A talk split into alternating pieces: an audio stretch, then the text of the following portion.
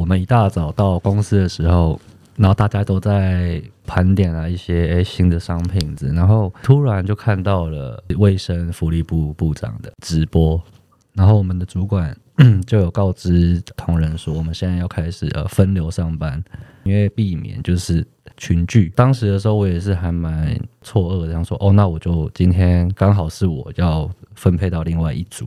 所以我就下班了。当下有个念头我想说：哇，那我今天这样子被叫回家，那我会不会可能下个月就没有这个工作了？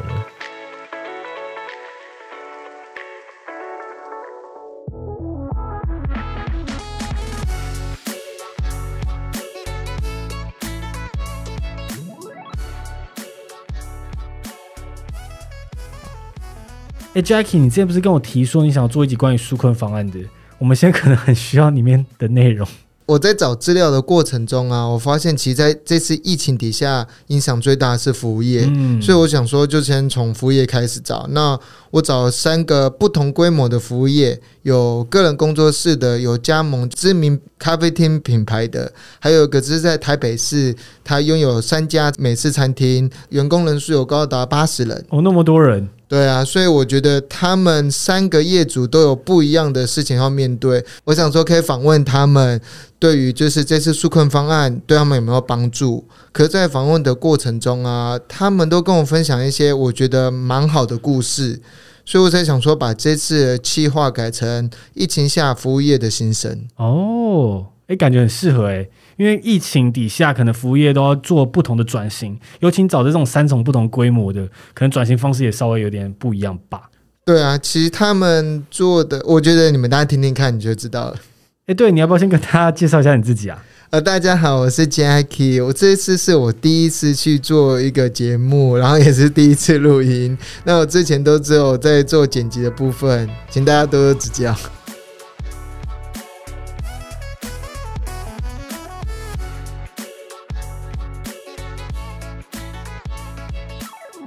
哎，我们现在又忘记介绍我们的节目。这里是香民爽报，我是节目主持人 Han，我是 Jackie。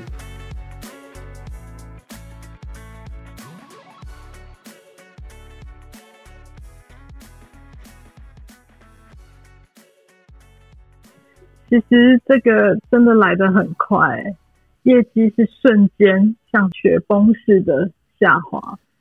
只心里面就想说，我口袋到底还有多少钱可以这样烧下去？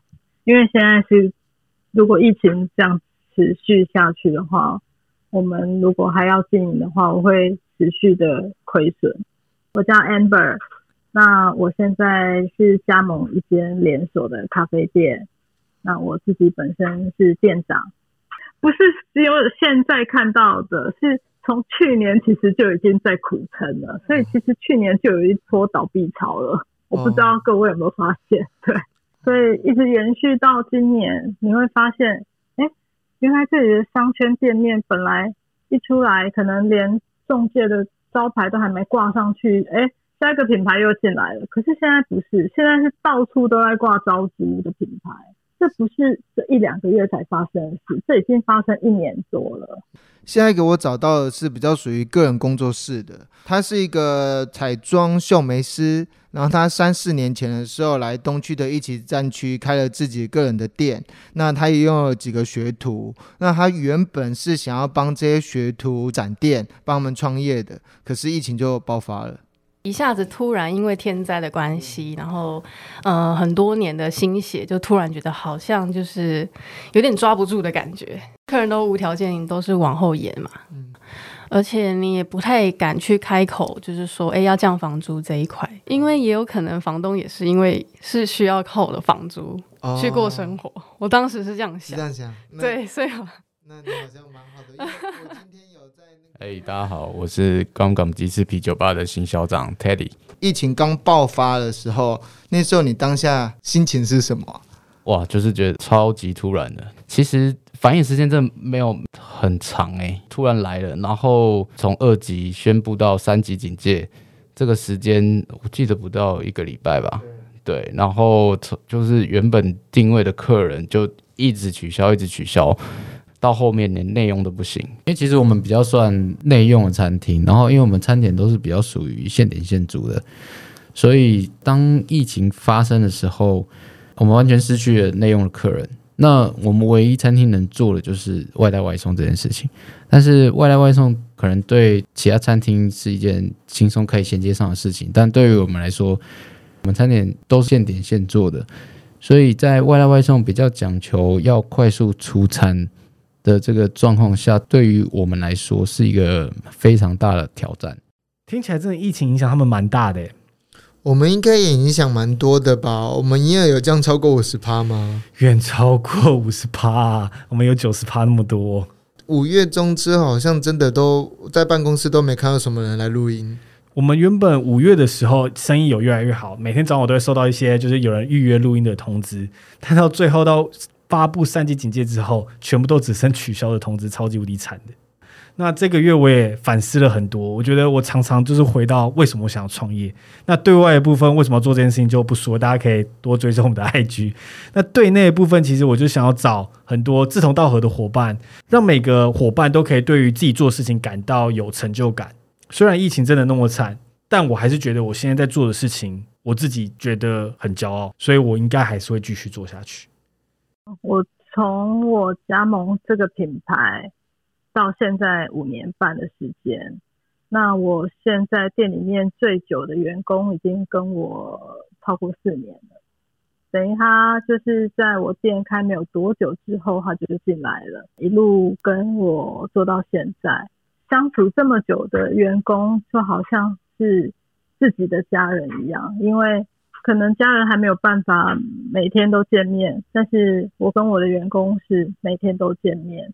那从刚开始这品牌从默默无闻，一直到这一两年大家比较认识它，其实这中间我们也做了很多努力，都是大家一起想办法，然后想为这家店做得更好。其实开一间咖啡店，并不是一般外面的人所想的这样，觉得哇，在里面工作好轻松哦。听着音乐，吹着冷气，然后老板就有钱赚了。其实根本不是这样子，事实不是这样。其实咖啡店的经营成本非常高，呃，包含的是原物料，跟你有一个好的地点，所以租金相对的也很高。那其实在我开店的初期，因为我员工管理的问题，也流失了很多人。那后来我才开始学会怎么跟员工相处，然后跟他们怎么磨合。呃，我刚刚说经营一间咖啡店，其实真的没有大家想的这么好赚。老板有时候赚的钱比一个员工还要少，说出来可能大家不相信。可是其实你开店之后，真的有去碰到这些账的时候，你才知道，哇，我赚的好少哦。嘿，大家好，我是微微。那我自己本身是彩妆纹绣师，那在这方面的经历已经将近十年的时间了。那在东区有一间自己的工作室，然后有几个徒弟这样子。因为从小就很爱漂亮，呃，受了父母的影响，说哎这爱这种爱漂亮，你干嘛不去做，就是可以帮助别人变漂亮的事业？我就开从柜姐开始了，然后那时候是先学彩妆造型，然后也累积了一些实力，然后也累积一些人脉。那我是因为经过一次那个纹绣的失败的经验，就是被别人你去对我那时候我已经是彩妆师，那时候有接案了嘛。结果呢，那时候纹绣开始很红，我就去做纹绣，结果就被做失败了。纹绣很红，就做自己做失败，所以你就想说，那还不如你自己做。对，我想说，那我自己学，我自己做，自己应该就不会失败了吧？刚开始是这样子。投入到这个新的一个彩妆产业进来，那它是很吃技术的一个服务，对它并不是说你今天会画画眉毛，然后你今天敢帮客人就是做点刺，你就可以帮客人做到一个很好的服务。所以我一开始在做这一个呃技术。技术的时候花了非常非常多的时间，对我不止在台湾上课，我还飞了香港，然后也去了大陆，然后花了非常多的时间跟金钱，才把这个技术稳扎稳打的做下来，然后去服务客人。我们五个之前都是在科技业上班，然后我们也想在三十岁之前干大事，这样子。干大事。对对对对对。我们也想了很多想要的创业的东西。那我们最后想一想，我们想要挑战看看餐饮业，因为我们之前都在科技业上班，我们有想说要怎么把我们之前在科技业学到的啊，不管是制度或是 SOP 的东西，然后把它带进餐饮业里面，说明可以激荡出很不一样的火花。对，所以我们就毅然决然，好，那我们就来试试看。那比如说像是冰箱好了，我们冰箱以前的东西都是乱塞，然后导致其实在冰箱上面的存放效果没有很好。对，要要找东西啊，或是干嘛都很麻烦，因为东西都乱塞。那其中我们有个主管，他之前是专门写程式的的一个工程师，他自己写了一套程式，然后甚至计算出最好的。冰箱配置来达到我们冰箱存放的一个最好效果，这样。或者说，我们 CoCast 也是三月才开始对外公开的吧？没有啊，后来我们那个当然有 delay，我们好像到四月初才开始的。哇，其实也才两个月，现在感觉已经过了一辈子。所以，我们其实四月哦，对，四月六号才开。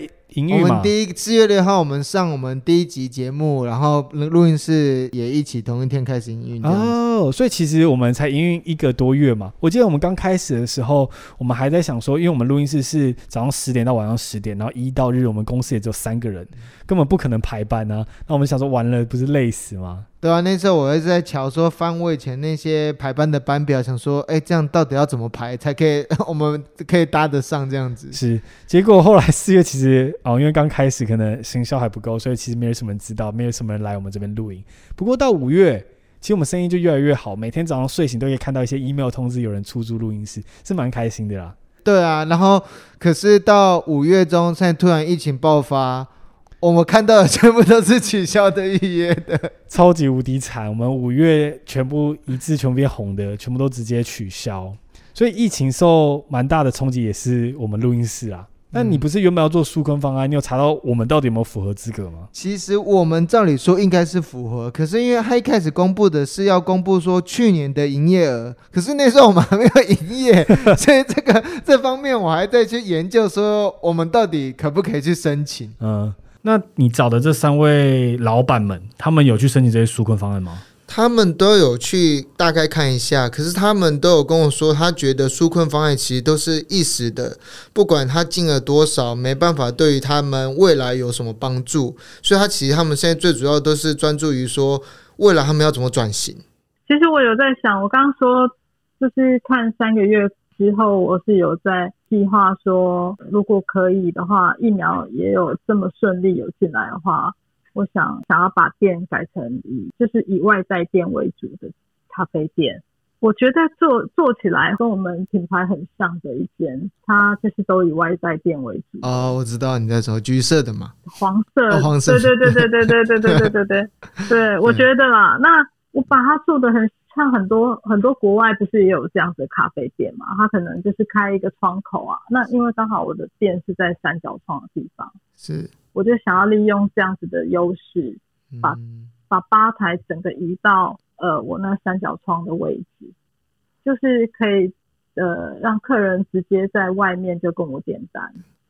我我知道的纾困方案了，我觉得不管是用什么方式或是。多少钱？我觉得都不是可以解决根本的问题，因为你开店所有的成本里面，包括人事开销、店租开销、食材开销，对吗？是。那人事的部分，他这次的纾困是一个人四万块，那房租呢？没有。对。对不对？对啊，所以我觉得，我觉得不管是什么纾困方案都。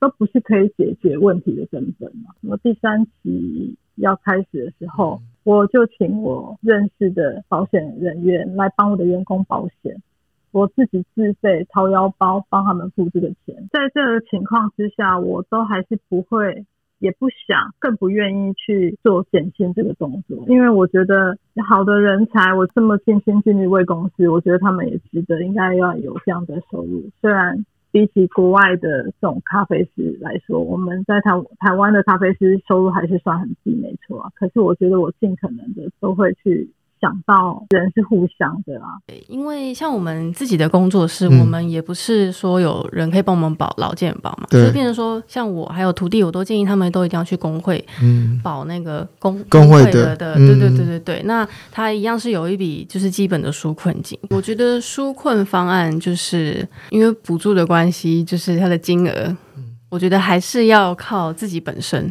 还有人这一块去想一个新的一个出路。对，比如说增进自己啦，然后或是看看现在市场的一些趋势，然后去做改变。那我觉得纾困真的是暂时的。现在的话，就是因为我们也有教学，教学的话就是才一对一的部分。嗯，那再是工作室的话，我们也有配合一些商品。那商品的话，现在电商也很行，所以我们就是先从网络的电商开始增加一些，让徒弟啊还有自己啊也有一些额外的收入。在疫情发生的时候，遇到最困难的问题是什么？我们有遇到两个蛮大的困难，一个是在出餐的效率，另外一个是餐盒的产品部分。因为我们餐点会比较适合大家多人 share，所以当下我们有及时研发比较台式的餐盒，例如像是控肉餐盒或是松露鸡肉餐盒。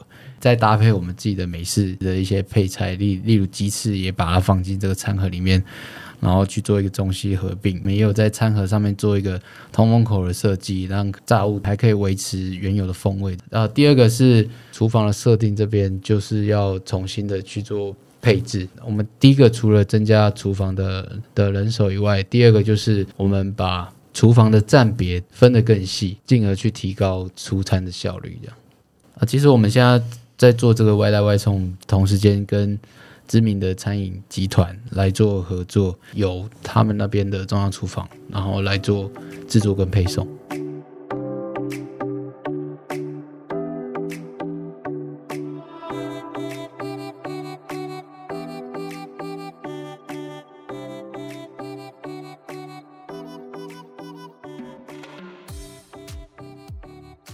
听完他们的故事之后啊，我觉得这三位业主其实他们都有两个共同点。第一个是他们很在意他们的员工，嗯，第二个是他们很在意未来的要如何去转型。对，我听到那个第一位咖啡厅老板娘，马上疫情爆发的时候，直接就帮他的员工先保这个防疫保险。其实我听的是蛮感动的，因为因为我也在当老板之前不知道保险其实那么贵，就是这样，不管是劳保健保，这税应该也不便宜啦。就连那个个人工作室的那老板娘啊，虽然他们不是正式的员工，可他也快点去开发呃一对一的课程，还有就是网络上卖一些保养品，让他的学徒可以增加收入。嗯，其实我觉得那个八十人的餐厅其实真的是最困难，因为原本如果你的餐厅设计可能是没有做外送的服务的话，就只能内用的话，在一个礼拜内快速去转型，我是觉得没有那么容易啦。因为尤其是餐点，大家都想热热的吃嘛，那他们做可能比较高端一点，可能会品质受影响，所以中间做权衡应该是也是一个蛮困难的。对啊，因为他们就是为了想要保留下所有的员工，所以他们才会想要快速去转型，让有至少有收入进来，可以让员工可以上班。那你在做这一集的时候，除了这三位访谈，你有没有看到一些比较有趣的转型例子，可以让我参考一下？你要偷人家 ID 没有啦，我是在为了保持你们的薪水，好不好？啊！我其实我真的有发现几个还蛮不错的，就我有看到一家是卖红白酒的呃公司，嗯那他们其实原本的收益来源是靠呃办活动来品酒，可是因为现在疫情的关系，说不能办任何活动嘛，嗯，对。那其实他们就是失去了所有的收入来源。那他们原本还会卖酒给一些酒吧、啊，那也酒吧也不能开，所以他们都不能做了。嗯所以他们就我觉得还蛮厉害的，他们办一个线上品酒活动，他把酒和 cheese 寄到别人的家里，然后就直接线上。二三十人一起品酒，然后有请品酒师来喝，然后哦，这样子也可以做，很厉害。哎，这概念蛮好的耶，而且我不知道有没有人数限制，因为我也没做过这种事情。你突然可能现场只能容纳二十个人，你透过这种事情，说不定变成百人，你收入可能还可以增加。有可能也应该还提高，不确定。没有，可悲剧可能就是困难，就是因为你品酒，你可能需要比较好的悲剧。嗯，嗯，这可能也是他们要考虑的。可是这是一个蛮创创有创意的例子。对啊，因为这个行业是一定是要人跟人之间的互动的，可是他竟然可以做成线上，我就觉得说他们反应很快啦。对啊，因为现在疫情也才爆发一个月，马上就可以做出这样子的成品。那一开始你不是有播一段一个很像是员工的心声吗？那是谁啊？哦，那是其实我在做这一集的时候，我有做街访，所以我去一家知名的百货公司，然后就问了一个销售人员说：“哎，你你当天疫情发生的时候，你有上班呐？那后来你们公司对于人事的情况是怎么去去调整的？”嗯，那最后怎么样？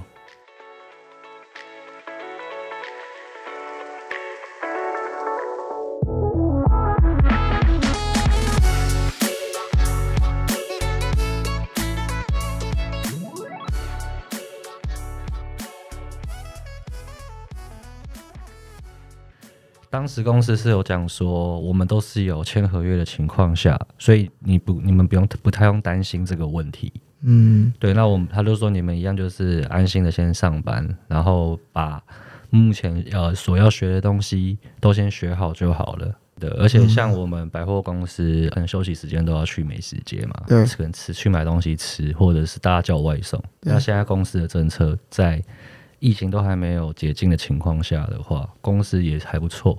公司出出钱，然后给员工用餐，这样子还不错。就我们也不用到外面去。